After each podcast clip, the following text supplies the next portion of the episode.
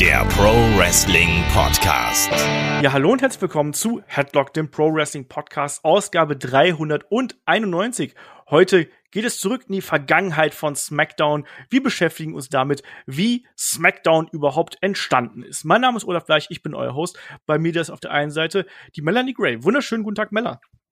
Ja, wunderschönen guten Tag auch dir und auch natürlich an die Zuhörer und Zuhörerinnen da draußen. Und ich bin schon ganz aufgeregt, weil ich lerne heute ein neues Teammitglied, also für mich ein neues Teammitglied kennen. Genau, Mella, die äh, war letzte Woche zum ersten Mal im Wochenend-Podcast dabei, da noch mit dem guten Shaggy zusammen. Und Shaggy, Mella und ich, wir kennen uns ja schon, wir haben schon zusammen gepodcastet in Breakout und in anderen Formaten. Aber jetzt ist auch der David mit dabei. Wunderschönen guten Tag, David. Hallo. Ich finde es gut, man, man merkt direkt, dass jemand neu ist, weil so richtig schön förmlich, Hallo an den Hörer und so weiter und so fort. Und so, wir einfach nur so, jo, hi. Das ist richtig. Ja, aber ähm, frischer Wind und äh, vor allem jetzt auch ein, ein wunderbares Thema. Die erste Episode von SmackDown, und das ist ja eigentlich der Gag. Es gab ja nicht nur eine erste Episode von SmackDown, es gab ja zwei. Und da werden wir gleich drüber sprechen. Wir werden über beide Abende sprechen. Wir entstehen da, da wir sprechen darüber, wie das Ding überhaupt entstanden ist und ja, warum die WWF bzw. WWE damals sich überlegt hat, Mensch, wir brauchen eine zweite Show neben Monday Night Raw. Das ist heute unser Thema. An der Stelle natürlich nochmal äh, hier der Hinweis, weil es geht ja jetzt aktuell richtig los mit unserer Tipprunde. Ähm, David, du bist schon angemeldet, oder? Ich bin angemeldet. Ich habe auch schon fleißig getippt. Ich habe auch gesehen, dass neue ähm, Tipps wieder reinkamen. Ja. Also immer schön reingucken, was es da gibt. Und ja, ich freue mich schon, wenn ich Tabellenerster bin. das, das Witzige ist ja, wir haben ja zwei Tipprunden. Wir haben einmal WWE und einmal AEW. Jetzt mit ähm, WWE WrestleMania Backlash startet die Headlock ähm, WWE-Tipprunde und wir haben auch ein paar Preise natürlich da ausgelost und natürlich, David, wenn du gewinnen würdest, was eigentlich fast schon ein bisschen unfair wäre, dann dürftest du ein Watch-Along dir wünschen und du darfst dir auch die Teilnehmer wünschen, wenn du das Ding gewinnen würdest. Ansonsten, und du bekommst ein T-Shirt und eine Tasse, das ist auch was Feines, oder? Oh, das finde ich super. Das finde ich richtig gut. Ja, tut mir leid, liebe Hörer, ich werde das Ding eh gewinnen, also von daher. ja, ich weiß gar nicht, Mella, hast du die schon angemeldet? Nein. Ja, dann wird's aber allerhöchste Zeit, weil heute Abend, wenn dieser Podcast erscheint, da läuft dann nämlich auch WrestleMania Backlash und du willst doch nicht mit einem riesen Rückstand in die Tipprunde starten, oder? Nein, das stimmt natürlich. Ich, ich muss, äh, ich, ich, ich muss mal ganz kurz äh, weg. Bin gleich genau. wieder da. Wir wollen auch keinen Druck ausüben oder so, aber war schön mit dir. Nein, gar, gar nicht. nicht. Ich bin aber auch echt schlecht in sowas, also in, in Tippspielsachen. Ich, ich kann sowas null. Also weder, weder beim Fußball noch beim Wrestling noch sonst wo. Ich, ich habe da nicht den richtigen Riecher für. Ja, ich auch nicht. Ähm, das ist immer das Problem. Aber trotzdem, also wenn ihr da mögt, äh, schaut da gerne rein. Ist absolut kostenlos. Es gibt Preise. Wir machen eine Season, die geht dann bis nach äh, WrestleMania 38. Und wir haben schon äh, weit über 100 äh, Wrestling-Fans da vereint, was ich total geil finde. Wir haben jetzt nicht groß Promotion dafür gemacht oder sonst irgendwas. Und das ist ein Riesenhaufen Leute, der da inzwischen mittippt. Ähm, und wenn ihr mögt, kommt auch bei uns auf den Discord-Server. Links findet ihr entsprechend überall bei uns. Ähm, und da auch haben wir ein eigenes äh, kleines Forum. Und wenn ihr uns unterstützen möchtet, in all dem, was wir hier anstellen und dazu noch ähm, Zugriff auf unser Podcast-Archiv haben möchtet, dann schaut gern bei Patreon und bei Steady vorbei. Ich habe letztens geschaut, ähm, ja, Mella war jetzt beim paar Podcasts dabei, aber David, äh, weißt du, wie viel äh, Premium-Podcasts wir mittlerweile da haben bei äh, Patreon und bei Steady? Verdammte Hacke. Du hast mir das sogar letztens irgendwann gesagt und ich habe es wieder vergessen. es sind weit über 400. Ich meine, wir sind jetzt bei 440, 41 oder sonst irgendwas. Also äh, damit kommt er garantiert über den Sommer und es kommen auch immer neue Episoden nach. Allein dieser Woche hatten wir ja drei oder ja, drei, drei Podcasts zusätzlich noch oben drauf. Also das lohnt sich schon. Und natürlich gibt es auch den wunderbaren Wochenend-Podcast wieder in dieser Woche. Und den hört er gerade und vor allem auch ohne Unterstützung werden auch diese Regelmäßigkeiten, der Headlock jetzt ja machen. Wir gehen ja schnurstracks auf die 400 zu. Und an der Stelle natürlich dann nochmal einen schönen Gruß an den Markus und an den Christian. Die haben sich beide eine Jahresmitgliedschaft gesichert. Dankeschön dafür und grundsätzlich Dankeschön natürlich an alle, die uns hier zuhören. Und an alle, die uns unterstützen. Ohne euch wäre das, was wir hier machen, nicht möglich. So, und damit würde ich sagen, legen wir doch einfach los mit dem Hauptthema. Ähm, die Entstehung von SmackDown. Und da muss ich dir erstmal den David anhauen, weil David, ähm, wenn wir so zurückschauen, wir sind ja mitten in der Attitude Era hier. Wir sind im Jahr ähm, 1998, 1999. Ich muss dich erstmal fragen, was sind deine Erinnerungen an die Zeit? Es war eine sehr coole Zeit als Wrestling-Fan. Es war vor allen Dingen halt die Zeit des Monday Night War, wo ja so ein bisschen Glaubenskrieg auch war zwischen WWE und WCW und durch diese Konkurrenz einfach eine der spannendsten Zeiten überhaupt war. Heißt nicht, dass alles super war, aber es war halt einfach die Zeit, wo, wenn du eine Weekly angeschaltet hast, du eigentlich das Gefühl hattest, es kann alles passieren. Ja. Und wir sind hier auch in der Zeit, wo die WCW äh, ihre Vormachtstellung schon so ein bisschen verloren hat. Es gibt ja diese berüchtigten 83 Wochen, die die äh, WCW an der Spitze gewesen ist und in Ratings geführt hat. Da sind wir jetzt eigentlich schon raus, sondern da sind wir noch eher so in einem offenen Konflikt, wo es auch hier und da mal hin und her geht zwischen den beiden Promotions. Aber eigentlich sich äh, die WWF bzw. WWE sich hier schon so das äh, Ruder gesichert hat. Ähm, Mella, wieso, wieso sah denn äh, WWE damals so die Notwendigkeit, dass man hier eine zweite Show auf die Beine stellen musste. Man kann ja auch sagen, hey, wir haben Nitro, äh, wir haben Nitro, wir haben Raw natürlich, das läuft super gut, äh, wir stehen in den Ratings ganz weit vorne. Ähm, warum soll man da das Produkt jetzt noch verwässern? Ja, WCW hatte ja auch eine zweite TV-Show, WCW Thunder. Ähm, und die hat sich gar nicht äh, so schlecht gemacht. Also die zog ganz solide Zahlen. Und dementsprechend, also schätze ich jetzt mal, hat sich WWE bzw. WWF damals gedacht, hm, was die können, können wir auch. Ja, man, man hat natürlich äh, nach Möglichkeiten gesucht, äh, das zu vermarkten und wollte auch weiterhin in der Primetime äh, zu sehen sein. Und dementsprechend dachte man sich, okay, hm, machen wir auch eine zweite Show. Klingt doch gut. Können wir vermarkten? Äh, können wir Einschaltquoten generieren? Spitzenidee. Vor allem genau, es ging Konter. Ich finde, es ist auch ein schöner Konter. Ein bisschen hat das was von so äh, Rache, weil äh, WCW, also zuerst war ja War da und dann kam WCW mit ihrem Nitro, ähm, quasi um auch ein bisschen Leute abzugrasen und dann hat man einfach das, den Spieß umgedreht mit SmackDown und Thunder. Also so dann einfach auch, wir können auch einen, einen zweiten Brand machen und man muss auch sagen, der Roster von WWE war ja durch den Monday Night War ja so aufgebaut, dass halt vor Stars nur wimmelte. Und eigentlich war genug Potenzial da für eine zweite Show.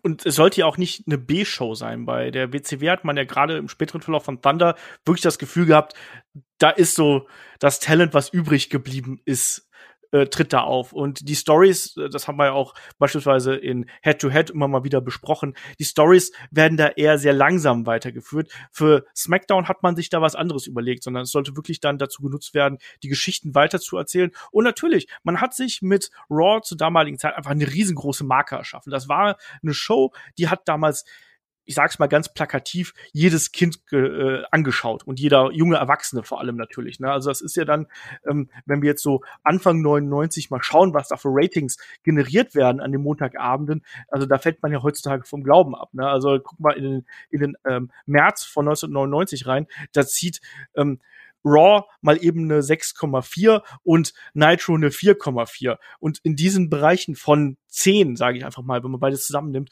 ähm, bewegt sich das Ganze. Das ist im Vergleich zu den Zweiern, die wir heutzutage gerade mal mit Ach und Krach haben, sage ich mal, ähm, ist das unfassbar weit entfernt. Ja, und vor allen Dingen steckt ja, da richtig Geld drin. Ja, weil du hast ja das Richtige gesagt. Wrestling war ja nicht nur bei den Kindern beliebt, sondern halt vor allen Dingen bei dieser kaufkräftigen Zielgruppe, den jungen Erwachsenen und ja, jeder wollte davon eine Scheibe von abschneiden. Entsprechend kannst du auch mehr Geld verdienen als äh, äh, Company. Genau. Und ähm, ich glaube, David, wir haben ja auch die erste Episode von Raw damals besprochen, wo es ja wirklich darum ging, man möchte hier neue Wege beschreiten, man möchte live senden und man möchte was ganz anderes machen, äh, was es im Wrestling bis dato noch nicht gegeben hat. Natürlich dann auch im Jahr 93. Das ist natürlich dann auch schon eine ganze Zeit lang her im Vergleich zu jetzt 98, 99. Aber ähm, diesen absoluten Durchbruch, den wollte man mit SmackDown damals nicht haben, sondern es war eigentlich eher so eine Idee vom Marketing her. Wir versuchen eine neue Show an den Start zu bringen mit der bekannten, ja, Entertainment-Marke WWF, die wir jetzt schon haben. Und wir versuchen eigentlich die Marktdominanz, die wir jetzt aktuell haben, die weiterzuführen, oder? Ja, man ist ja vor allen Dingen dem überraschenden Schritt gegangen, dass man anstatt, dass man sagt, ja, wir nehmen ja einen großen Kabelsender oder so, sondern dass man, man ist zu UPN gegangen, was ich ja. vorher nicht kannte. Also ein Untersender von äh, Viacom bzw. Äh, CBS. Und das lief halt über Antenne. Ja. Und das war eben nicht so ein großer Sender, nicht äh, dick über Kabel oder so, sondern halt einfach ein anderer Ansatz. Was aber auch nicht so verkehrt ist, weil du hast ja mit War eigentlich schon eine sehr große äh, Schnittmenge bei den Kabel-Usern. Dann versuch halt so die, ähm, die Reichweite quasi in einen anderen Bereich reinzudrücken, wo du noch nicht bist, vielleicht bist. Weil nicht jeder damals hatte Kabel. Und UPN hat auch gerade im späteren Verlauf auch ordentlich Budget locker gemacht. Die haben gesehen, das ist eine Show, die können wir wirklich als unsere eigene Show hier promoten, als ähm, Original Content und wir äh, investieren da rein, um eben eine neue Zielgruppe ähm, zu erfassen und eine neue Zielgruppe zu erreichen. Weil UPN, du hast richtig gesagt, ist eher eine kleinere ähm, Station gewesen hier, also nicht unter den Top 5, also ich CBS, Fox und so weiter, sondern wirklich kleinere, dafür aber eben ähm, als Broadcast. Das ist halt dann wirklich dann über Antenne. Sind wir noch in der Zeit, wo das damals dann noch ging. Und ähm, ja, beziehungsweise Satellitenschüssel wahrscheinlich dann auch. Ne? Und dadurch hattest du aber zugleich auch eine sehr große Zielgruppe und das hat sich dann auch relativ schnell in den Ratings geäußert, dass da die Möglichkeiten da gewesen sind. Aber Meller zugleich gab es dann auch ähm, technische Einschränkungen, die man da machen musste. Zum Beispiel ähm, war es UPN nicht möglich, äh, Live-Sendungen auszustrahlen, weil das eben damals nicht technisch äh, machbar gewesen ist. Ja, das klingt jetzt erstmal nach einem Nachteil, aber das Gute an der Sache war ja, also man konnte den Schedule von WWE äh, ein bisschen entzerren. Also man hatte klar montags live Raw, dann konnte man dienstags SmackDown tapen. Ähm, was natürlich auch nochmal äh, praktisch war, weil das war ja was Neues. Also sprich, wenn was schief ging, konnte man es im Notfall immer noch schneiden. Plus, man konnte weiterhin äh, großzügig touren. Also man, man hatte sehr viel Zeit für Hausshows einfach. Ähm, ja, wenn das war unter Dach und Fach und gut ist und der Rest war dann eben äh, Tourleben. Ja. Äh, und auch natürlich Pay-per-view-Leben. Ne? Pay-per-view ist immer sonntags, also sprich zwischen Dienstags und Sonntags sind wirklich, da ist Luft zwischen, auch für Kreativität ist da Luft zwischen. Ähm, du musst nicht ständig produzieren, sondern hast da einfach ausreichend Zeit. Und deswegen ist bei, bei der Erschaffung von Raw ist, klingt das so, weiß ich nicht, David, äh, das, das klang so, so, äh, so ehrgeizig und so idealistisch fast schon. Wir wollen was komplett anderes machen. Hier ist es so, ja, wir machen es halt einfach nochmal und wir machen es fürs Geld und wir machen es für, für die Reichweite. Ja, aber da hat man ja auch eine andere Basis. Also ich glaube, die Basis ja. ist entscheidend. WWE hat es geschafft bei War, dadurch, dass es halt live war. Die haben das, dann das Programm geändert, angepasst an die Zielgruppe. Da waren die halt der heiße Scheiß. Also die waren schon etabliert und wenn du halt etabliert bist, dann ist es halt einfacher, die Leute halt auch mit einem zweiten Produkt oder einer zweiten Serie, Folge oder sonst was ähm, abzufangen. Und man muss auch dazu sagen, das ist ja auch die Zeit, wo das Internet noch nicht so gigantisch ist. Das heißt, ein Pre-Tape ist nicht so schlimm wie heute. Ja. Weil äh, nicht jeder ist super informiert. Und das Wichtige ist dabei allerdings, dass man halt, obwohl man gepretaped hat, komme ich halt später nochmal zu, aber jetzt schon mal vor, vorweg, hat man den Fokus so hingelegt, dass SmackDown sich anfühlte, als könnte alles gerade passieren. Als wüsstest du nicht, was jetzt als nächstes kommt. Ja, man hat das ja auch super in das Produkt eingebettet. Aber bevor wir soweit sind, ist ja eigentlich das Spannende. Ich sag hier immer so, ja, die erste Episode von SmackDown.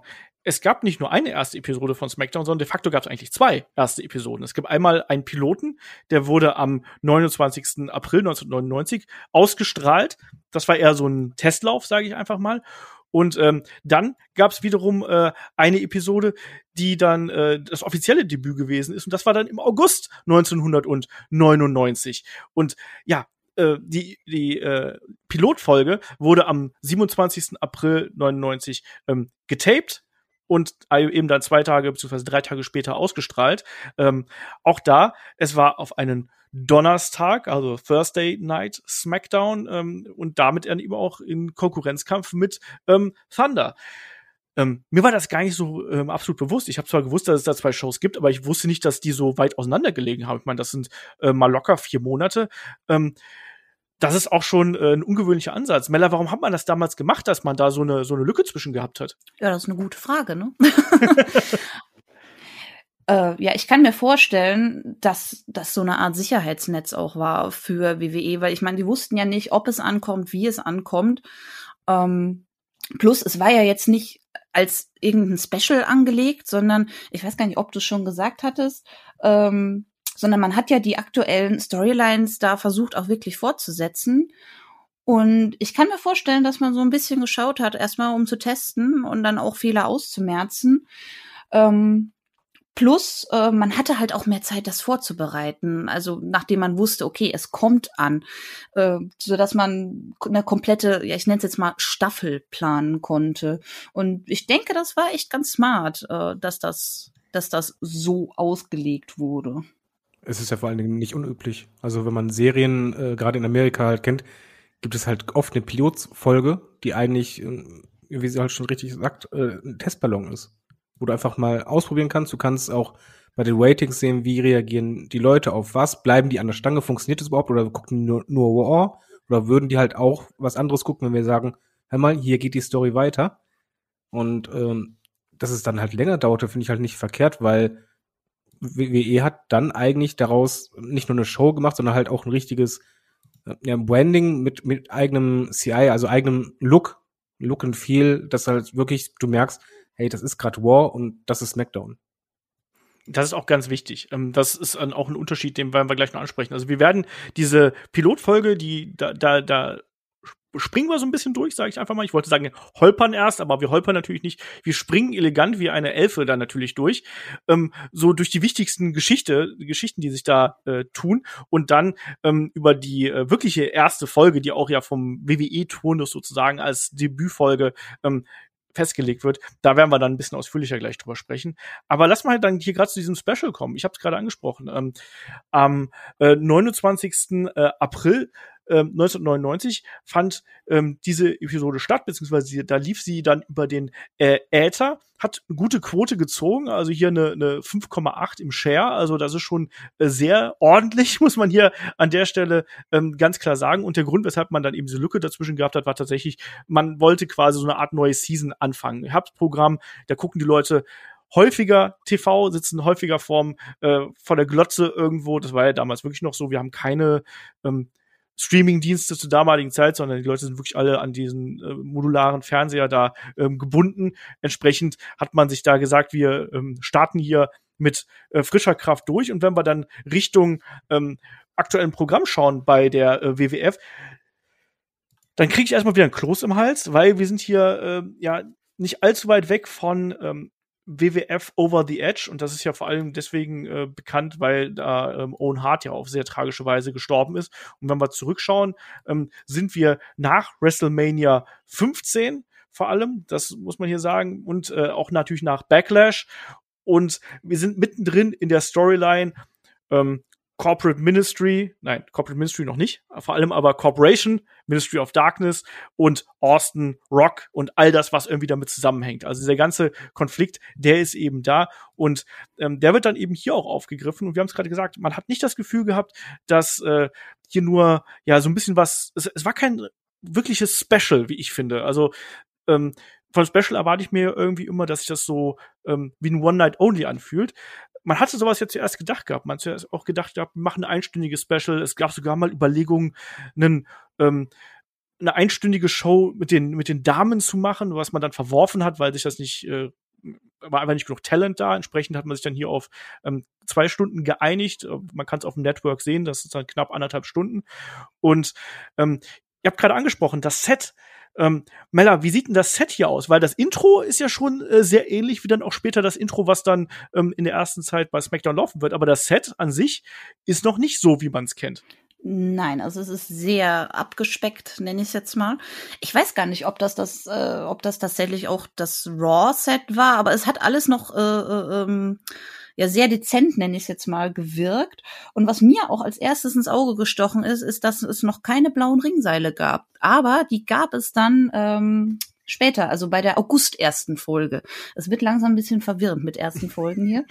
ähm, aber im April gab es das eben äh, noch nicht. Und wie gesagt, alles noch ein bisschen abgespeckt. Also wir haben ja auch dann später im August hier diese, diese, ich weiß gar nicht, wie ich es beschreiben soll, diese Kreise über der Stage. Genau äh, und, und um den Titantron rum. Ähm, ja, es wirkt alles noch ein bisschen schlichter. Ich finde, es wirkt eben so, wie man das macht, wenn, wenn du noch nicht so das volle Vertrauen hast, ähm, David, oder? Also wenn du noch nicht die großen Budgets hast, sondern wenn du einfach sagst, hier, produziert bitte für uns eine Show, ähm, das soll cool sein, aber wir sind noch vorsichtig, weil es ist ein Testballon. Äh, ich würde es mal ehrlich gesagt genauso machen, egal wie viel Budget ich habe. Einfach aus dem Grund, wenn du einen Testballon hast, du weißt noch nicht, wie die Leute reagieren werden. Und deine größte Stärke, die du halt hast, ist dieser große Brand War, diese Show oder Serie, die man immer verfolgt. Dann darf die neue Serie, wenn du das wirklich als, als quasi Parallelserie machen willst, nicht viel anders sein am Anfang. Du musst erstmal es, es den, ja, wie soll man sagen, den Stammfan oder Stammgucker leicht machen, hineinzukommen dass es sich nicht direkt fremd anfühlt und so weiter. Und ich finde, das hat man eigentlich bei der Pilotfolge sehr gut genutzt, dahingehend, das Wrestling stand jetzt nicht mega im Fokus, sondern eigentlich fühlte es sich an wie so eine War-Verlängerung ein bisschen. Ja, Dass man halt wirklich, sagt, okay, du wirst belohnt als War-Gucker, wenn du auch SmackDown guckst, weil hier geht es weiter. Genau, also so war es ja im Endeffekt auch. Also die wichtigsten Geschichten sind hier wirklich auch weiter äh, erzählt worden. Und ähm, das ist auch das, wo, äh, ja, Mella, wir beide haben äh, zuletzt noch einen Podcast über ähm, die Geschichte von Stephanie McMahon und äh, Triple H gemacht. Und so ein bisschen fängt das ja hier eigentlich an, weil wir sind hier kurz äh, kurze Zeit nach diesem nach dieser berüchtigten äh, schwarzen Hochzeit zwischen Stephanie und dem Undertaker und Vince McMahons Dankesrede hier zu Beginn und eine Stephanie, die absolut blutjung hier im Ring steht und lächelt, weil sie nicht mehr in der Gewalt des Undertaker äh, ist. Ja, das war schon sehr speziell. also generell, ähm, es ist, ähm, ich, ich habe mir ja beide Episoden äh, vorab natürlich angeschaut und ich muss sagen, ich bin echt noch ein bisschen durcheinander, weil einfach gefühlt so viel passiert ist. Und äh, wie David auch schon gesagt hat, man, man weiß auch nicht, was passiert als nächstes. Und da waren ja auch teilweise solche absurden Sachen dabei, wie, äh, ja klar, Stephanie wird vom Undertaker entführt und zur Hochzeit, äh, zur schwarzen Hochzeit gezwungen. Warum auch nicht? Ähm, und ja, also das, das waren schon sehr absurde Zeiten und ich finde es immer noch sehr, sehr schade, dass ich damals nicht äh, die Attitude-Ära so mitbekommen habe. Ich nenne es mal live, äh, sondern nur rückblickend, weil also das hat schon sehr viel Spaß gemacht, was da alles passiert ist. Aber ja, es, äh, es greift sehr schön in den in den äh, Stephanie Triple H äh, Test Podcast über. Ja, David, du wolltest was sagen. Ja, ich, ich wollte nur sagen, vor allen Dingen hat man halt eben nicht, wie bei Thunder beispielsweise, so B-Show, sondern nee, der erste Testballon war halt, dass halt direkt die dicken Storylines, die Main Roster, äh, Main Roster, die Main Events sind, die halt wirklich mit den großen Namen verbunden werden. Es kommt halt Corporate Ministry zusammen, Undertaker, Triple H, McMahons, The Rock, Austin, Stephanie, alles. Das sind ja die richtig, richtig großen Namen, mit denen du halt nicht nur halt um dich wirfst, sondern halt wirklich sagst, hier ist, hier passiert was, hier geht was weiter, hier entsteht auch noch was. Und das finde ich schon, gibt so den Wink direkt, was SmackDown ist, dass halt gar nicht erst auf die Idee kommst, wegen, ah, alles klar, B-Brand oder ja, wird es einfach nur ein paar äh, Matches geben von irgendwelchen Leuten, die mich nicht interessieren. Nee, das ist eine gleichwertige Sendung. Ja, das ist eben ganz wichtig. Und man setzt hier die Geschichte wirklich fort. Ähm, damals ja wirklich dann noch äh, Shane McMahon als der Anführer der Corporation, der sich hier ähm, die Rechte gesichert hat. Dann eben Vince McMahon in der Fehde mit der Ministry of Darkness, mit dieser Entführungsgeschichte, die wir hier haben. Und dann natürlich dazu auch noch ähm, mit The Rock und ähm, Stone Cold Steve Austin, die hier von Shane McMahon rausgefordert werden. Also das ist wirklich was, das war schon ordentlich. Und Triple H natürlich auch mit dabei, der hier wirklich auf dem ähm, absoluten Sprung in dem Main Event ähm, gewesen ist. Und wir haben gerade auch angesprochen, ähm, dass es hier eine Menge Mist auch gegeben hat und mer merkwürdige Sachen. Also mein erster What the fuck Moment hier bei der Sendung war, als Stephanie McMahon sagte, ja, und der Undertaker hat mich überall angefasst und das Publikum ja. hat gejubelt. so. das, das war so cringy. Oh, das war so furchtbar. Ich habe mich so geschämt. Ich habe mich so geschämt, Wrestling-Fan zu sein. In diesem Moment. Da sei vielleicht doch froh, oh. dass du Attitude-Zeit nicht mitbekommen hast. Ja, ich glaube auch. Ich hatte das gerade schon wieder verdrängt, aber ja, natürlich. Oh Gott, diese Publikumsreaktion. Oh. Ja, natürlich äh, war jetzt hier auch nicht alles äh, mega geil, was äh, wir jetzt hier bei der Pilotepisode gesehen haben. Wir haben es gesagt, die großen Namen sind vorne weggegangen, äh, Undertaker, ähm, Austin, Rock, äh, Triple H, ähm, die McMahons natürlich und dann eben hier diese Hauptstoryline. Da waren aber auch noch viele andere kleinere Geschichten mit dabei. Ne? Also unter anderem haben wir hier noch mal äh, ja, den Blue Blazer gesehen, ähm, Owen Hart, der hier diese diesen clumsy Superhero irgendwie gespielt hat. Wir haben auch die ersten, ich sag's mal, Funken der Union gesehen, also dieses ominösen Stables, was im Endeffekt nur einmal ganz kurz äh, Bestand gehalten hat, nämlich im Hinblick auf Over the Edge, was ja hinterher aufgebrochen worden ist im, äh, im Nachgang, ähm, um ähm, Big Show und Test und ähm, Mankind und so weiter, ganz obskures Stable auch. Aber vor allem haben wir hier ähm, auch ähm, den Zusammenschluss der Corporate Ministry gehabt.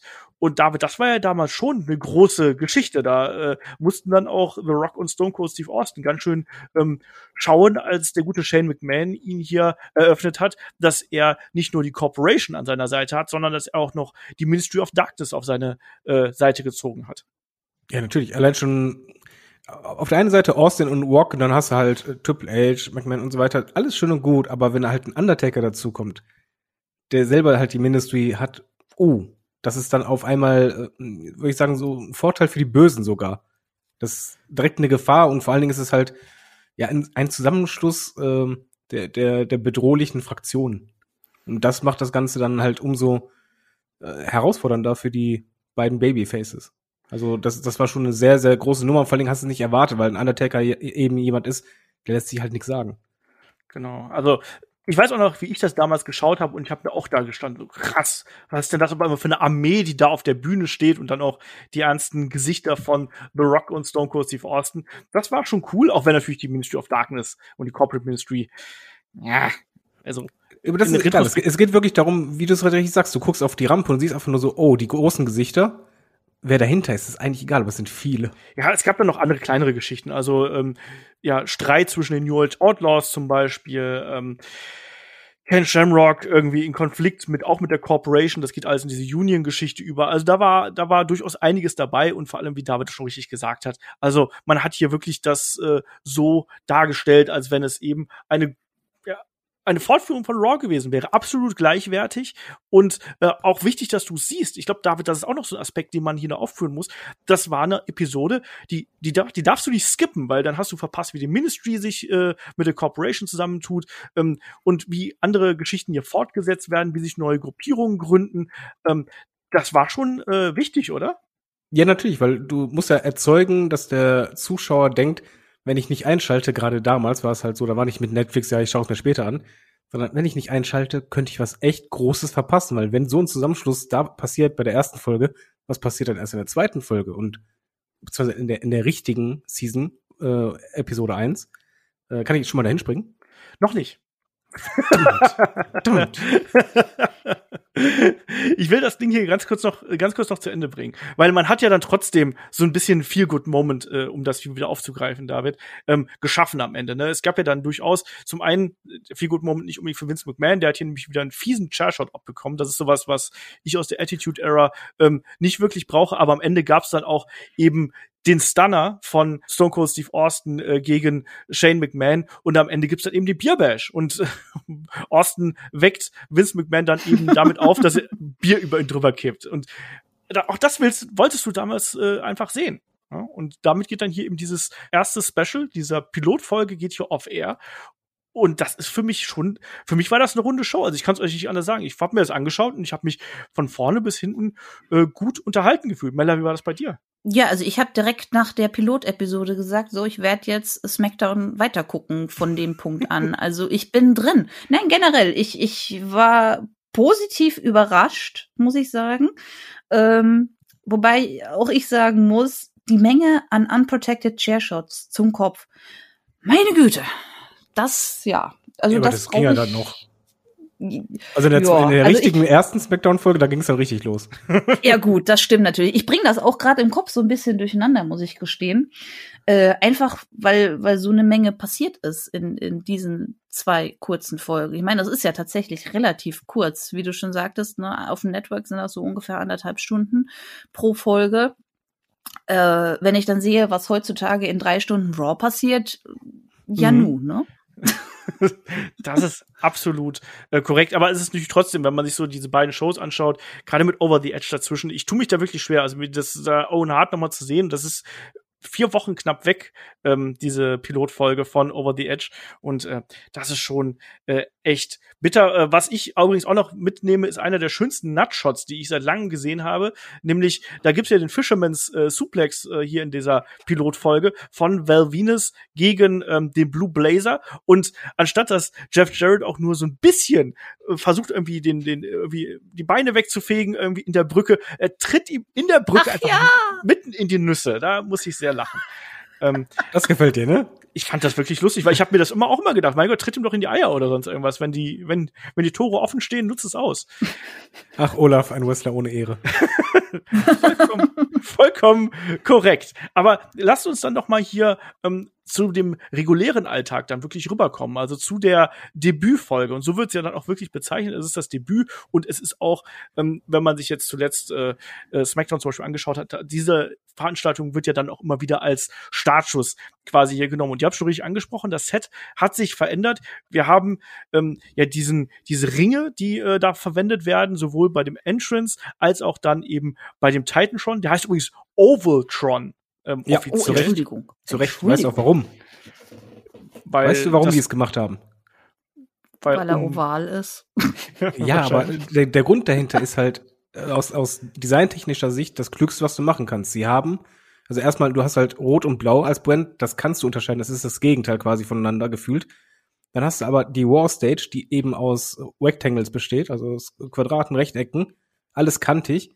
Und dann hast du halt äh, die Smackdown Stage. Da kommen erstmal diese Ovale am Entrance-Bereich. Seitlich an der Stage sind wir auch Ovale.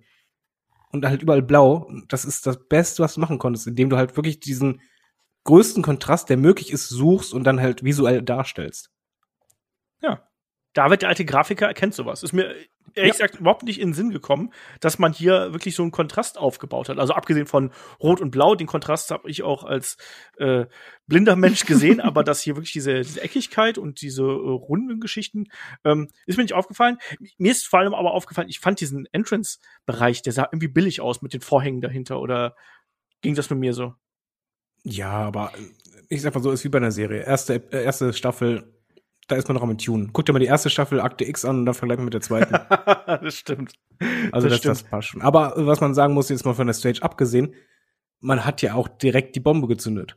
Also anstatt dass du halt äh, bei der ersten Episode ja ein bisschen ruhiger angehen lässt oder irgendwie Begrüßung oder so, nee, da haust mal einfach die dicken Namen raus. Da kommt ein Triple H raus, da kommt ein The Rock raus und HBK. Genau, wir und das ist mal eine Kampfansage.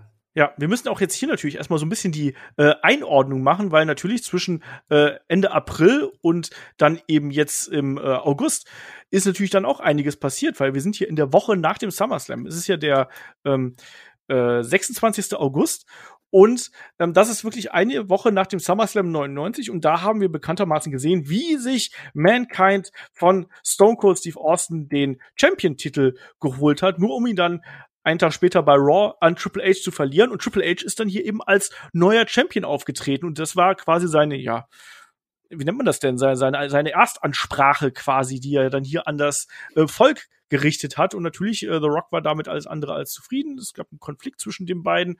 Und, äh, und äh, wir haben auch natürlich Shawn Michaels gehabt, der dann eben rausgekommen ist und sich da äh, der war ja damals der Commissioner und er wurde dann ja äh, hier Special Referee. Und das muss ich auch sagen, also Triple H gegen äh, The Rock plus Special Referee Shawn Michaels, also Mella mehr Pay-per-View geht eigentlich gar nicht, oder? Also das wäre ein Match, das kannst du ja problemlos beim SummerSlam oder bei WrestleMania sogar bringen.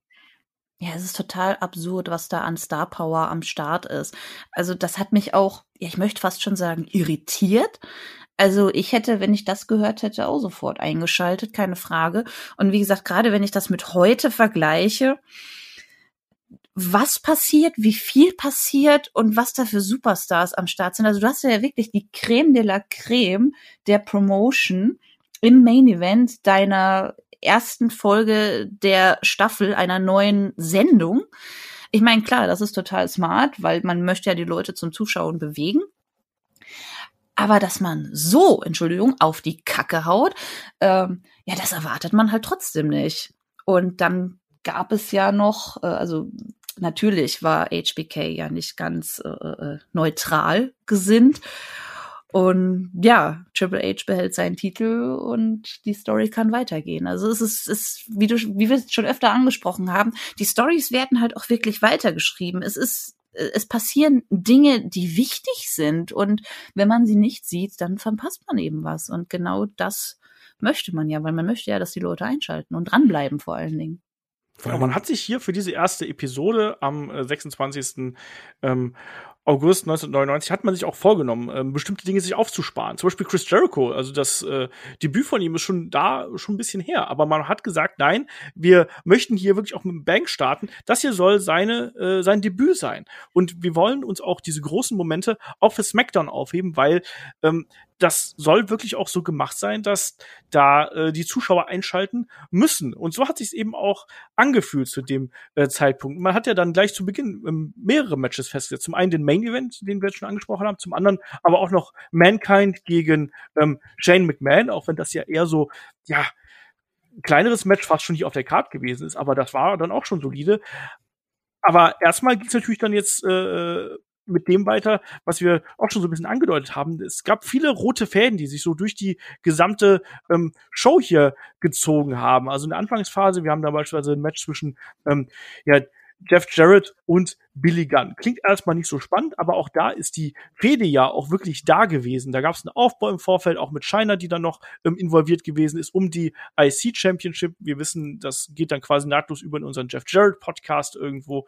Ähm, Billy Gunn, der auch hier ähm, aus den äh, aus diesem verspielten etwas rausgekommen ist, war zwar noch als Mr. Ass unterwegs, aber äh, trotzdem schon etwas äh, als Singles Wrestler hier eben angekommen und natürlich dann eben auch die Geschichte mit äh, mit Deborah, die wir hier gehabt haben, weil Jeff Jarrett ja da auch schon auf dem Weg ist zu diesem misogynen Heel, den wir hier gehabt haben. Also auch das ähm, sehr, sehr merkwürdig. Aber wir haben auch ein bisschen und, Trash hier. Moment, ja, Moment, Moment, Moment. Ja, ja, ja. Wenn du schon Shiner erwähnst, dann, dann ist das halt für mich der erste Moment, der halt zeigt, wie die Sendung ist, weil es gibt immer wieder Situationen, wie du halt schon sagst, die sich wie ein roter Faden durchziehen, und zwar sehr unterschiedliche Situationen oder Storyline. Und Shiner zum Beispiel kam mir immer wieder vor. Das ist ja nicht nur einmal passiert, sondern nee, sie und Triple H sind immer wieder präsent, greifen ein, situativ dabei, es wird in Erinnerung gerufen.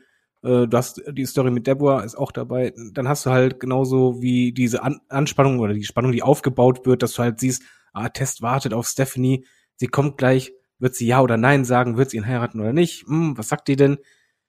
Und so hast du eigentlich, also ich nehme jetzt nur die beiden Beispiele, aber es gibt ja noch andere, äh, selbst bei ähm, Big Bossman und äh, El Snow, selbst das immer wieder Momente, die du halt anfängst und dann im, im Sendungsverlauf immer wieder kurz Bezug drauf nimmst. Und diese Kleinigkeiten finde ich oder fand ich beim Angucken im Vergleich zu heute so angenehm, weil ich immer das Gefühl hatte, okay, es ist eben nicht so geskriptet, dass alles professionell ist. Ihr kommt raus, habt das kurze Segment und danach seid ihr eigentlich weg. Sondern ja. nee, die sind trotzdem da, weil die, während die Sendung läuft, passiert ja was. Und du hast halt unterschiedliche Sachen. Du hast halt äh, okay, diese dicken, großen Namen, die dann eingreifen, wo du denkst, ah, oh, Konflikte hier, die Ex-Bezug, sonst was. Dann hast du aber dann da wiederum, oh, dieses oh, oh, kitschige, romantische. Dann hast du halt El Snow, der seinen Hund sucht. Oder, oder auch, ich fand das total gut, weil du hast halt verschiedene Sachen. Dann kommt halt ein ähm, Chris Jericho, der nicht nur sein In-Ring-Debüt hat, sondern immer wieder Momente hat mit Haut Finkel, die halt Comedy sind. Und eigentlich im Sendungsverlauf ist es so aufgebaut, dass du für jeden Zuschauer, egal was er bevorzugt am Wrestling, irgendeine Storyline hast, die sich komplett durchzieht. Und zwar nicht nur einen kurzen Moment, sondern durch die ganze Zeit. Ja, so ist es. Also, erstes Match, Jeff Jarrett gegen Billy Gunn, endet in einem äh, Roll-Up-Sieg für Billy Gunn hier, nachdem äh, Jeff Jarrett durch äh, ja, draußen Getöse abgelenkt ist, da soll die Gitarre gereicht werden von Miss Kitty an Jared, dann greift aber China ein. Es gibt den ganz verbotschten äh, Blow mit der Gitarre. Oh, ja. Man weiß nicht genau, wer da getroffen werden sollte, Miss Kitty oder Deborah. Äh, ich glaube, Deborah hat es dann im Endeffekt erwischt, aber Jared war so äh, verwirrt, dass er da nicht mehr reagieren konnte, wurde eingerollt. Billy Gunn hat danach noch einen Low Blow von China abgekriegt, die dann wirklich auch hier ähm, als wirklich dominante Kraft dargestellt wird. Im Anschluss äh, gab es dann dieses erste Segment mit Al Snow und dem Big Boss Man. ähm, wo El Snow den Bossman darum bittet, dass er ihm auch wirklich den Hund aushändigt und dass ihm da nichts äh, angetan wird und keine Gewalt angetan wird. Das finde ich ganz furchtbar übrigens. Also ich finde, diese, das ist wirklich eine der Story, die, die muss ich jetzt auch ganz kurz hier vorwegnehmen, weil ich will darüber nicht mehr reden. diese, ich finde die absolut grauenvoll, wo dann der, der Bossman im späteren Verlauf der Show ja rauskommt und sagt, hier, äh, ähm, äh, Snow, ich hab deinen Hund und den Hund auch im Arm hat und äh, ich hab deinen Hund und äh, ja, komm, komm jetzt raus und bring gefälligst deinen Gürtel mit und äh, es ging um den Hardcore Championship damals und äh, ja, ich finde die Geschichte ganz, ganz schlimm und ich finde auch schlimm, dass hier ein Hund in der Show eingesetzt wird und es ging ja dann im Endeffekt so aus, dass der Big Bossman den armen Pepper, so hieß dieser Chihuahua, ja, dann zu Burgerfleisch verarbeitet hat und diesen äh, Burger dann an El Snow verfüttert hat, so sage ich es einfach mal. Ganz normale Storyline, den kennt man halt. Das, äh, ich weiß nicht.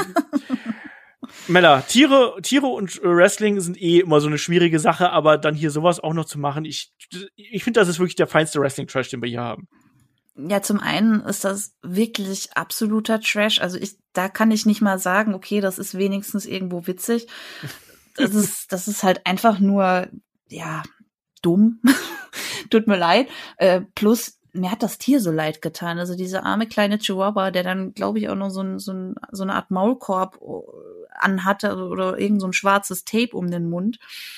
Und also ich, ich find's, ich find's, nein, ich find's nicht mal mehr grenzwertig. Ich, ich find's einfach nur falsch, äh, Tiere mit zum Wrestling zu nehmen, ähm, weil die, also die sind danach total verstört. Also ja. es ist laut, es sind viele Menschen, es ist sehr viel Licht, es ist sehr grell alles und zum einen weiß man nie, wie äh, Tiere auf sowas reagieren. Also im in Anführungszeichen besten Fall sind sie eingeschüchtert, aber es sind halt immer noch Tiere und ne, also klar, der hatte jetzt einen Maulkorb um, aber trotzdem, wenn wenn der da in die Menge springt oder sonstiges, ähm, das möchte man halt einfach nicht haben. Plus, wie gesagt, man, man man sollte das einem Tier einfach nicht antun. Also ich muss dann auch immer direkt an AEW denken, an Cody Rhodes Hund, Pharao meine ich heißt er, der dann auch total verstört gewirkt hat und, und so gewirkt hat, als wollte er überall sein, nur nicht in, in diesem, in dieser Arena in diesem Moment.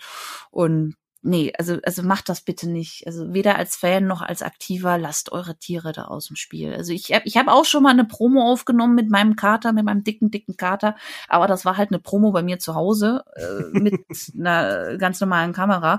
Und selbst währenddessen hat er mir in den Arm gebissen möchte ich mal anmerken. Aber man hat es nicht gesehen. Er hat dann trotzdem brav dargelegen. Aber so zum Live-Wrestling nehmen, macht das bitte nicht. Lasst das einfach. Das muss nicht sein. Und in der Show ging es dann, äh, ja, wir packen jetzt einfach mal diese Geschichte irgendwo in so einen Giftschrank rein und äh, sprechen nie wieder drüber, außer, ich weiß nicht, vielleicht in irgendeinem ganz absurden Format, was wir vielleicht dann auf Patreon oder Steady machen. Ähm, in der Show selbst ging es ja dann weiter mit äh, Tag Team Action. Da gab es ein ähm, Match direkt auch hier um die Titel, was auch, wie ich finde, wichtig ist, dass wir ja auch direkt äh, Titelmatches am Start haben, nicht nur Main Event, sondern eben auch dann hier um die Tag Team Titles. Und ähm, da treffen ja dann X-Pac und Kane auf die Acolytes und Undertaker und Big Show. Undertaker und Big Show damals äh, Champion, nicht mehr allzu lange. Die haben nämlich, sollten nämlich dann im Verlauf den Titel an die Rock and Sock Connection verlieren. Ähm, hier war es dann aber. Ja, hier war es dann so, dass äh, diese, das war diese Zeit, wo der Undertaker Big Show beibringen wollte, wie er das Monster aus sich rausholt. Und der Undertaker hat sich ja dann auch erstmal ans, an den Kommentar gesetzt und hat dann mitkommentiert und hat Big Show erstmal, ja, im Triple Threat hier allein gelassen. Äh, aber ich muss sagen, das hat schon das hat schon gepasst. Ich meine, es war ein super kurzes Match. Am Ende äh, gibt es eine Titelverteidigung. Aber es war schon äh, intensiv und vor allem, David, hier wurde auch die Storyline weiter vorangetragen. Genau das ist es. Erstmal muss man sagen, Undertaker am Mikrofon ungewohnt, aber ja. so gut. Er hat den Job so gut gemacht. Selbst so eine Kleinigkeit wegen so, ja, hier guck mal, dein Bruder, mein Halbbruder so ganz trocken. Ich fand das fantastisch gemacht. Ich fand es auch gut. Er hat ja nicht nur erst einmal Big Show allein gelassen, sondern das ganze Match. Er hat nichts gemacht. Er hat einfach nur gesagt, nee, nee, der soll das schon alleine machen.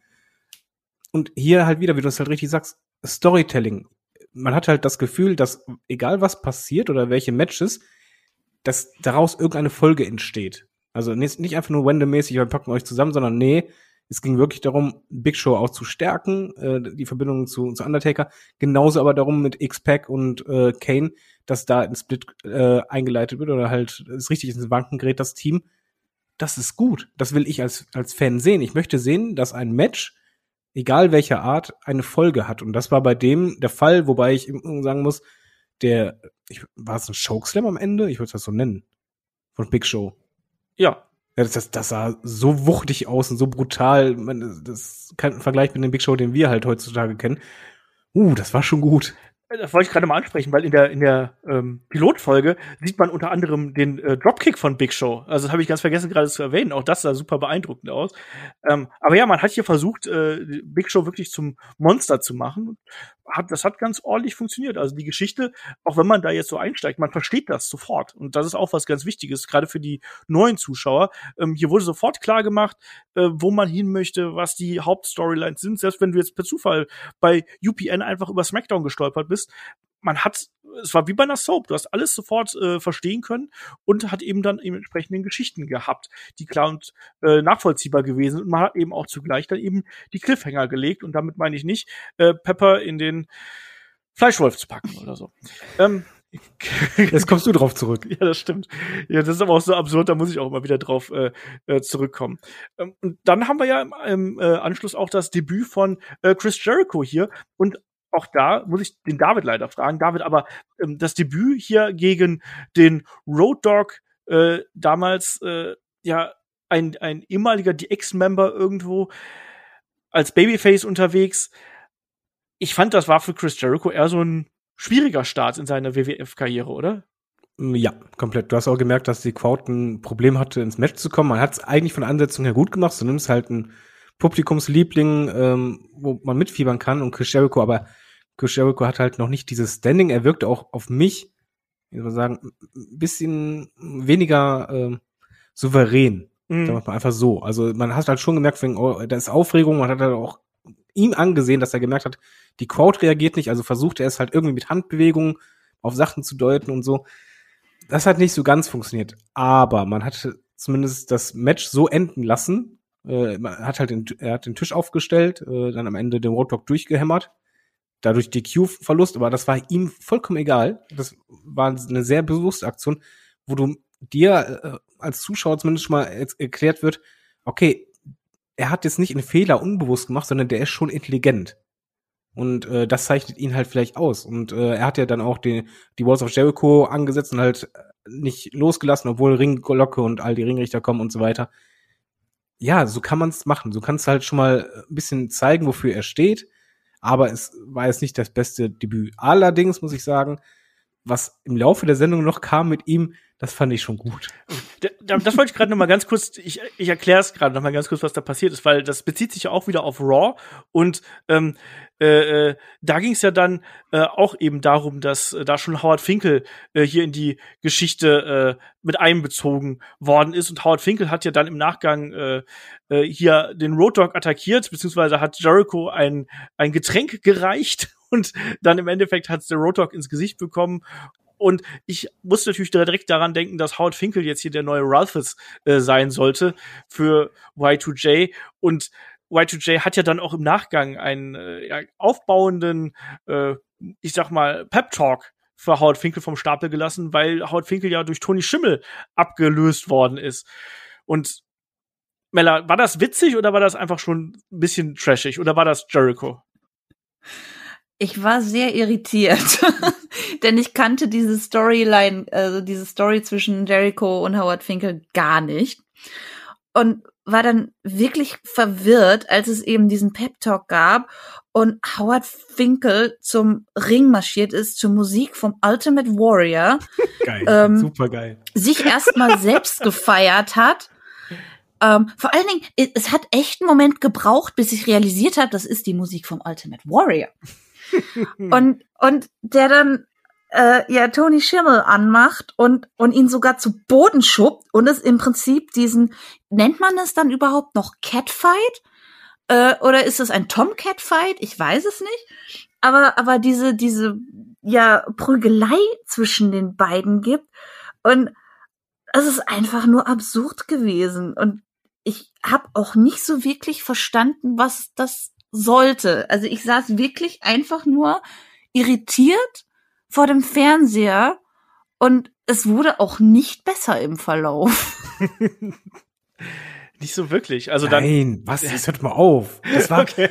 also, äh, Entschuldigung, also die, die Story mit Howard Fink, das war pures Gold. Das war auch vor allen Dingen, das ist Jerichos Stärke.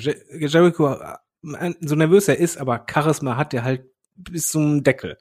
Und das war so gut. Es zog sich vor allen Dingen durch die Sendung. Du hast halt erstmal diesen Eingriff mit dem Getränk, was halt schon so surreal aussieht, dass er ihn das halt nicht reicht, sondern an die Lippen führen möchte. und okay, das funktioniert nicht. So, ein Match ist vorbei. Ken Shamrock kommt raus. Und das fand ich übrigens super intelligentes Booking. Rammt halt äh, Jericho an. Und Jericho ist halt derjenige, der die ganze Zeit auf Howard Fink einredet von, komm, komm, du bist doch ein Krieger, du bist doch ein Krieger.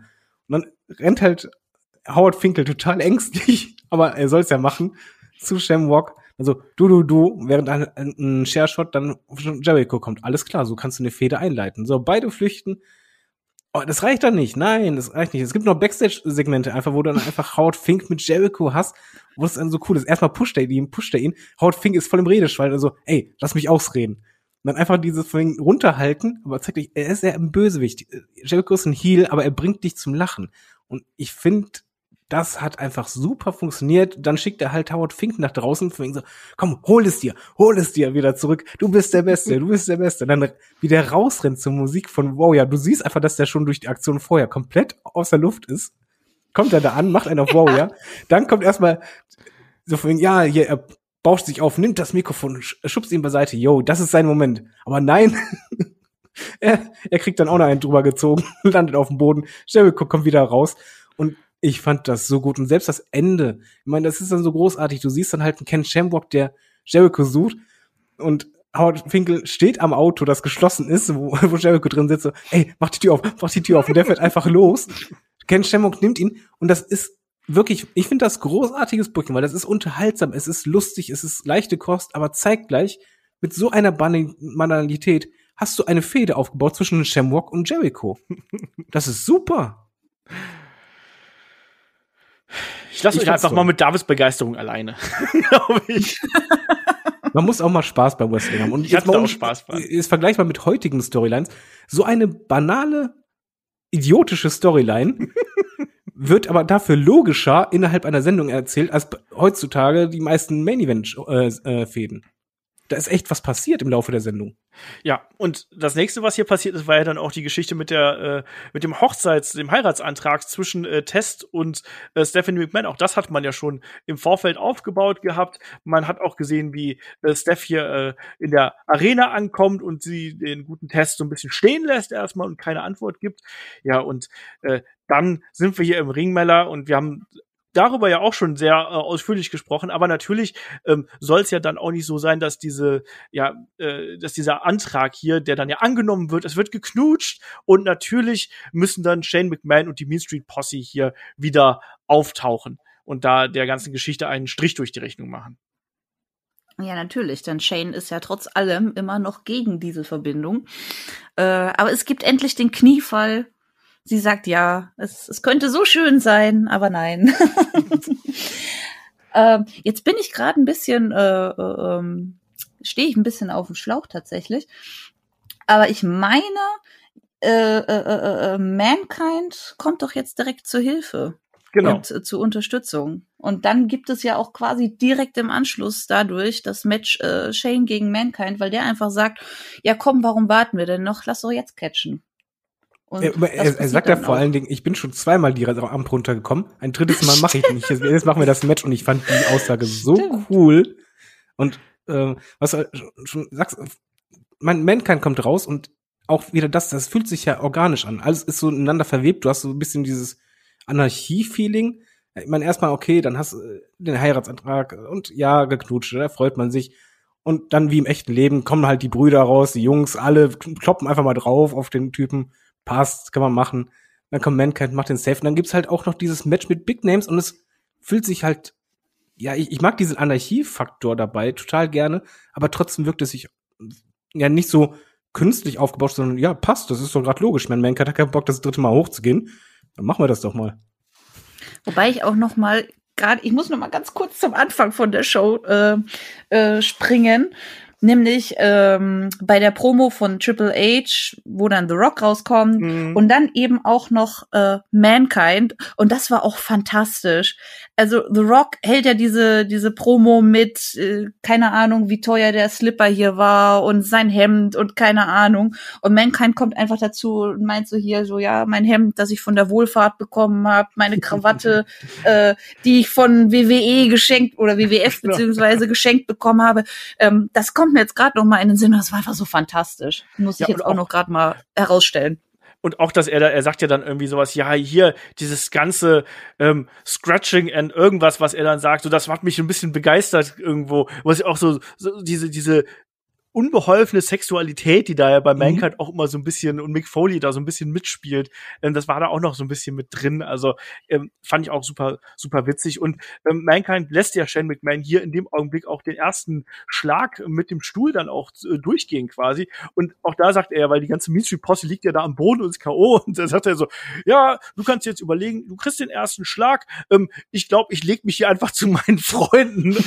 Ja. Ne, und die lagen halt da alle rum und dann kassiert er eben den ersten Schlag. Es ist ja auch kein, ähm, kein richtiges Match, was dann da am Ende rauskommt, sondern es ist ja dann auch wieder ein äh, Durcheinander, weil dann äh, China und äh, Triple H eingreifen. Aber das führt eben dazu, dass das alles so ineinander übergeht. Der Fluss ist auf jeden Fall da.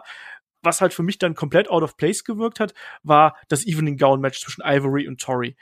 Also oh, Jerry Lawler, ne? Äh, können, können wir uns, oh. glaube ich, alle darauf einigen, dass dieses oh, Puppy, Puppies, Puppies ja, ja. und von einem Typen, der halt so, so viel älter ist als die Mädels da im Ring, das ist so eklig. Auch wenn er jünger wäre, wäre es eklig. Nein, ja. aber, nein, nein, aber das macht es halt nochmals ekliger. Also das ist halt wirklich ja, so diese, dieser geifende alte Sack, wenn so, oh ja, Puppies, Puppies, denkst du, nein, nenn das doch nicht Puppies, du Spacko. Ja, das war halt wirklich so dieses klassische äh, Pinkelpausen-Cooldown-Match vor Main Event. Also anders kann ich es auch wirklich nicht bezeichnen. Und das macht mich immer so ein bisschen traurig, wenn, wenn ich sowas sehe. Gerade als Aktive. Absolut zu Recht. Es, ah. es war, es war ja auch kein Wrestling. Da wurde mehr am Boden rumgerollt und geschrien und sich irgendwie an Klamotten gerissen als alles andere. Es war, es war furchtbar. Das ist, das ist wirklich genauso wie die Storyline mit Pepper und so. Das, das fällt für mich beides in die absolute äh, Dunkelzone von der Attitude Era, die man am besten ausblendet, aber um die man irgendwie dann auch teilweise nicht herumkommt. Aber das war wirklich, wirklich nicht schön. Und deswegen kommen wir zu schöneren Sachen. Ähm, dem Main Event, ich habe es ja angesprochen, hier mit äh, Triple H, dem Champion, gegen The Rock und eben mit Shawn Michaels als äh, Guest Referee. Ja, und David, also matchtechnisch ähm, war das hier schon sehr ordentlich, was die beiden geliefert haben. Plus, wir haben natürlich auch noch Shane McMahon irgendwo am Ring. Und dann, das ganze Ding endet ja dann, dass man fast das Gefühl hat, mein Gott, hier gibt's direkt wieder den Titelwechsel. Also Rock wird wieder Champion, das wollte man ja damals sehen. Es gibt den Rock Bottom, es soll den äh, People's Elbow geben. Zuvor wurde Shane McMahon abgefertigt und dann im Anlauf zum People's Elbow gibt's den perfekt getimten Superkick von Shawn Michaels und am Ende, ja, halten dann hier die alten, die Ex-Kumpanen dann doch wieder zusammen und äh, ja, The Rock ist äh, am Boden und verliert das Ding. Ich fand das allein für diesen Moment fand ich das mega cool. Also wenn du Serienfan bist, dann liebst du ja großen Cliffhanger, wo du einfach sagst, oh, ich will wissen, wie es weitergeht. Und erst einmal, du hast ein Main Event, der sich halt nicht nur wie ein Main Event anfühlt, sondern eigentlich Pay-per-view-Format hat. Also komplett von der Konstellation her.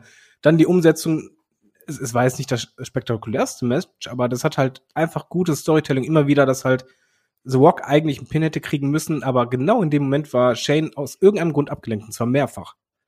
Fand ich gut. Und dann kam ja, halt wirklich dieser Shane. Äh, Sean. Sean, Entschuldigung. Sean abgelenkt war, genau in diesem Moment jeweils. Passt alles für mich. Äh, er hat ja auch Shiner weggeschickt, wo du einfach denkst, okay, der, der zieht das halt wirklich durch, der nimmt das ernst, passt, läuft. Sh äh, Sean, Shane kommt raus zu Sean. Ach du meine Güte, was für Namen. Warum können die nicht äh, Klaus oder Gustav heißen? Das finde ich besser. Aber auf jeden Fall, Match super, dann halt, wie du schon sagst, dann kommt halt diese Endphase, wo du das Gefühl hast, alles klar, wow, hier kann echt ein Titelmatch, äh, ein Titelwechsel passieren, weil in dieser Show ja eh schon so viel passiert ist. Es fühlt sich ja eh alles so, ja, anarchisch, äh, anarchisch an. Boah, Anarchistisch, kann nicht mehr anarchisch reden. heißt es. Danke. Ähm, und dann kommt diese, die Switching Music, die so gut aussah. So unfassbar gut und aus dem Nix. Da immer mal Lob an die Kameraleute und die Regie. Ja. Du hast diesen Kick nicht kommen sehen. Und er ändert auf einmal alles. Und das ist halt wie so ein bisschen Game of Thrones Wedding, wo du einfach, du siehst das nicht kommen. Und dann kommt dieser große Schocker. Man blendet aus. Und du sitzt dann da als Zuschauer und denkst einfach nur so, nein, doch nicht jetzt. Ich will wissen, was passiert denn jetzt noch. Ja. Super. Also besser kannst du die erste Folge doch nicht beenden lassen, als mit so einem gigantischen Cliffhanger von so großem Namen. Mella, wie siehst du das? Ja, ich kann da eigentlich relativ wenig hinzufügen. Ähm, ja, es war eine, eine Pay-per-view-würdige Ansetzung. Was mich sehr fasziniert hat, äh, ist, was David auch schon gesagt hat. Es ist ja jetzt nicht mega viel im Match passiert, aber die Ausführung und das Timing war einfach so gut, dass man trotzdem drin war. Und mir ist auch noch mal aufgefallen, was für große Bewegungen The Rock macht. Ich meine, der macht jetzt keine fancy Sachen. Ich meine, der hat als einer seiner Trademarks ein Elbow. Ich meine, gut, Hogan hatte als Finisher einen Legdrop, ne? Aber, aber ich. Hat Nia Jax Dieser auch. Mann ist. Schönen Gruß an die Wirbelsäule. Ich möchte bitte nicht über Nia Jax reden, danke. Ähm, boah, ich genau, äh, The Rock, äh, man merkt einfach, ne, was das für eine Charisma Bombe ist und wie gesagt, was der für große Bewegungen gemacht. Der, der wirkt einfach alles in allem larger than life und das ist großartig. Und ähm, ich möchte allerdings mal ganz kurz noch auf das Outfit von HBK zu sprechen kommen, ähm, weil ich, ich war davon permanent auch leider abgelenkt. ich weiß, das ist, das jetzt kommt wieder so, äh, Frauen achten aufs Outfit. Äh. Nee, ähm, ich, ich war so irritiert von diesem zusammengeknoteten Top der Radlerhose und diese, ich weiß gar nicht, waren das kurze Wrestling Boots? Äh, was zur Hölle? ähm, aber das Match war gut. aber der Hintern nicht, aber das Match war gut. Moment, vom Hintern habe ich nichts gesagt. äh, ja, ich sag mal so, es, es passt ja zum HBK in der Zeit. Also ja, er war ja klar. einer, der, der sich nicht an diese Normen gehalten hat und äh, Na, wobei er damals, er war Commissioner, also das, Ja, das ja, aber- die, die Ex-Zeit raus. aber es war ja nicht der Commissioner, der ist mega der seriöseste schlechthin Das ist. stimmt. Ja. Also ähm, das, das passt Wobei schon. er hatte am Anfang ein Sakko an, ein langes. Das stimmt. Ja, aber Sakko heißt nicht seriös. Ich meine, wenn du in die Bank gehst, haben Ja, die auch einen Sakko an und die sind nicht seriös, die Jungs. Ne? also das, das, das geht schon. Nein, es, ich denk mal einfach, man hat's auch so ein bisschen machen müssen, damit er halt, dass man ihn nicht direkt ansieht. Alles klar, er kann in ein Match eingreifen, aber trotzdem hat er genug Bewegungsfreiheit, um halt diesen Kick zu machen. Und oh Gott, sei Ja, aber er Dank. hätte doch wenigstens ein Ref-Shirt anziehen können. Aber das ist doch uncool. Er hat ja auch hinten irgendwie eine Nummer draufstehen. ja, da stand eine Telefonnummer drauf. Hat er beim Gang Echt zum jetzt? Ring auch gezeigt. Okay, darauf habe ich gar nicht geachtet. Muss ich noch mal angucken. Vielleicht war es Ja. seine Handynummer. Vielleicht, vielleicht ruf mal an. Einfach mal anrufen. genau. Ähm, ja, auf jeden Fall, aber damit geht dann halt hier eben auch die, äh, die Show off-air. Und also man, man kann ja vielleicht den Vorwurf machen, dass es ein bisschen überladen gewesen ist. Also es ist sehr viel passiert, es ist sehr hektisch, genauso auch wie im Intro. Also beim Intro, da haben wir jetzt gar nicht drüber gesprochen, muss ich sagen, äh, da habe ich immer das Gefühl gehabt, ich kriege einen ep- epileptischen Anfall, weil du innerhalb von 30 Sekunden 400 Schnitte hintereinander hast. Ne? Ja, so hat man das früher gemacht. Ja, ich weiß. Da, damals war ich aber auch noch jünger und konnte das alles verarbeiten. Heutzutage muss ich mir das in halber Geschwindigkeit anschauen, damit ich alles sehen kann. Der zuckende Olaf. genau. Ich hatte immer das Problem, dass ich im Hinterkopf diese Botchamania äh, ähm, Mhm. Cli Clips im Kopf hatte, hier dieses minus five stars. Ja. Und das hat, das hat mich wahnsinnig gemacht. Oder he's got a bicycle. Ich glaube, Dusty Rhodes war das. Das, das, das hat mich irre gemacht. Jesus. Aber ja, auch, ja, genau das. Aber ja, auch diese Schnitte, äh, boah, das war, war, war schon harter Tobak. Aber jetzt, jetzt mal kurz, kann ich mal Olaf mal richtig einen um die Ohren hauen? Ich fand das fantastisch, dass so viel passiert ist. Das, das ist jetzt, wenn du das analysieren willst, okay, schwierig. Aber jetzt stell dir einfach vor, du bist, was ich, 18, 19, 20, 21, die Zielgruppe, sitzt vorm Fernseher, ist eh die Generation äh, Funpunk, na, na, na. Du sitzt da, machst die alte Glotze an und hast dann einfach mal zwei Stunden lang das pure Chaos, äh, Comedy, alles passiert. Das ist so genau das, was du in dem Alter willst. Du willst die pure Anarchie haben. Und trotzdem sind das Geschichten. Ich finde auch, dass man das, was man hier erreichen wollte, das ist ja auch von vorneweg äh, gesagt worden, dass man hier mit eine junge männliche Zielgruppe erreicht haben äh, möchte. Ähm, hast du ja alles gehabt. Du hattest auch eine, eine, eine Prise Sex mit dabei, du hast Gewalt mit dabei. Ähm, ja! Die großen Namen mit dabei. das ist doch genau das, was, was, was, da, was, was man damals sehen wollte. Ist, da kann man jetzt ja gar nichts drüber sagen. Also, da, das war ein Produkt, was auf die Zielgruppe äh, nahezu perfekt ausgerichtet gewesen ist. Klar, es war auch viel Trash dabei, gerade aus heutiger Sicht natürlich. Aber damals hast du auch gedacht, gut, dann nehme ich das irgendwie jetzt noch mal mit. Ähm, ist eine Midcard-Fehde, damit kann ich gerade noch leben, oder Mella? Also ich fand's auch äh, super, dass so viel passiert ist und dass auch so viel Absurdes passiert ist. Gerade auch, wie gesagt, die, das Maß an Star Power, was sie da geboten haben. Also ich werde das, denke ich, jetzt so weiter gucken. Wenn ich mit WWEs Version von ECW durch bin. Und ja, ich bin ein oh, bisschen ja. masochistisch veranlagt. Oh, ja. ja gut, du bist mit Kevin Rhodes da zusammen, ne? Ja, richtig. ja, eigentlich guckt auch er eher. Also ich, ich guck halt mit, aber es ist schon, puh. Es, es ist, ist anstrengend schwierig. teilweise.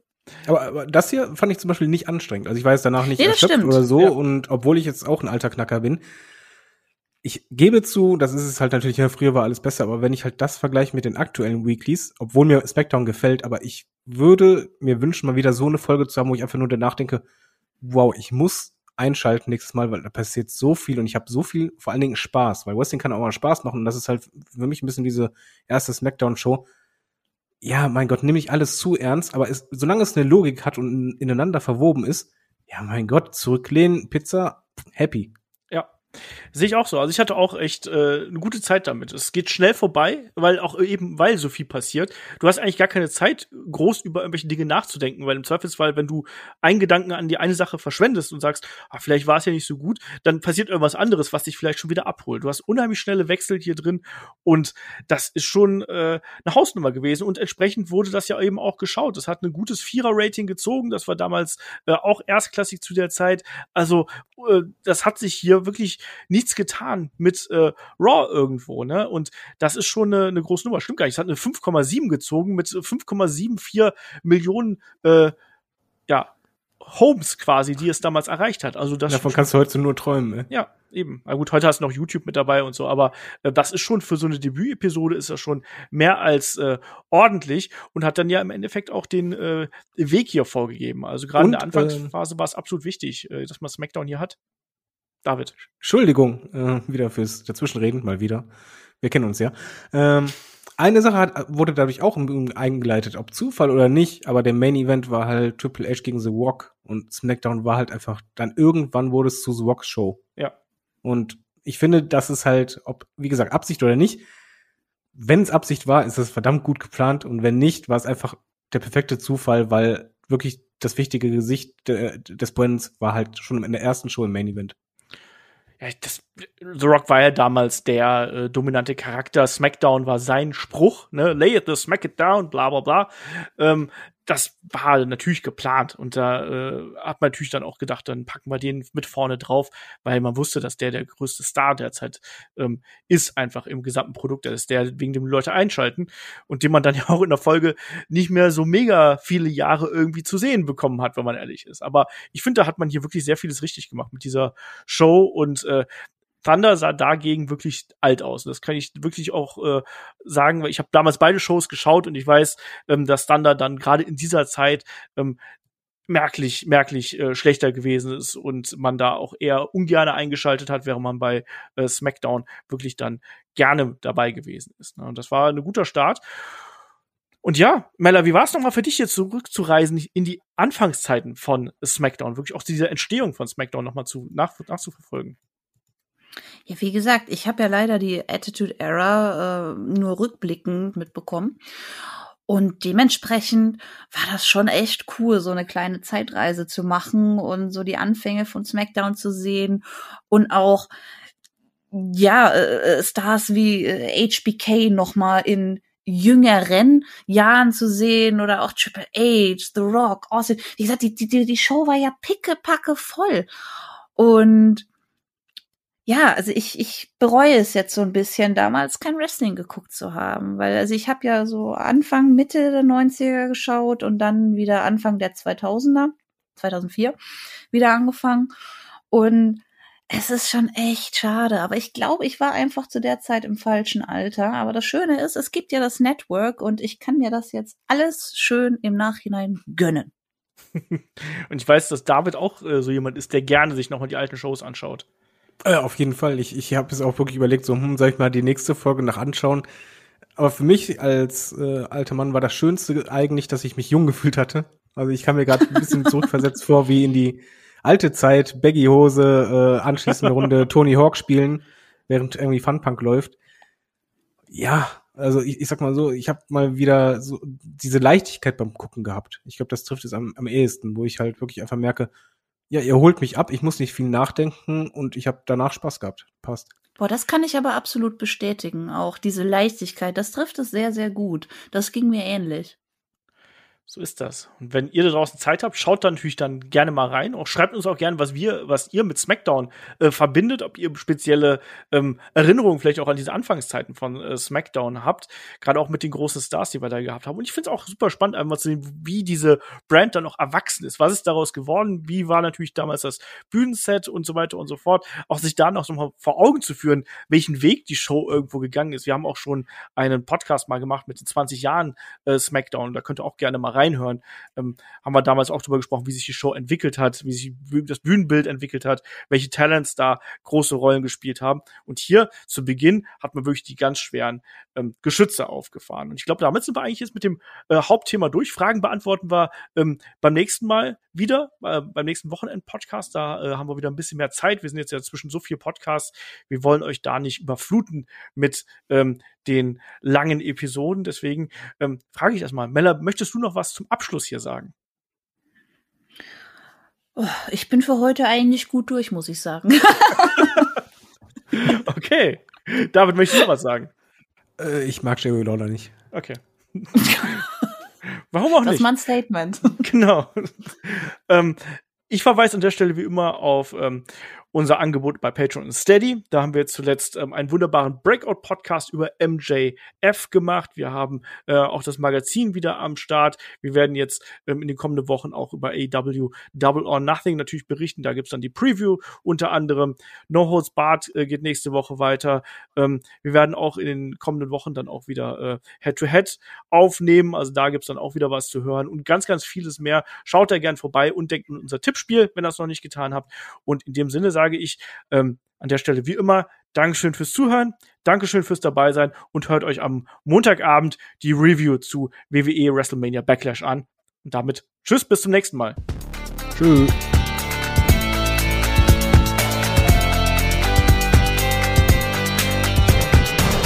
Headlock, der Pro Wrestling Podcast.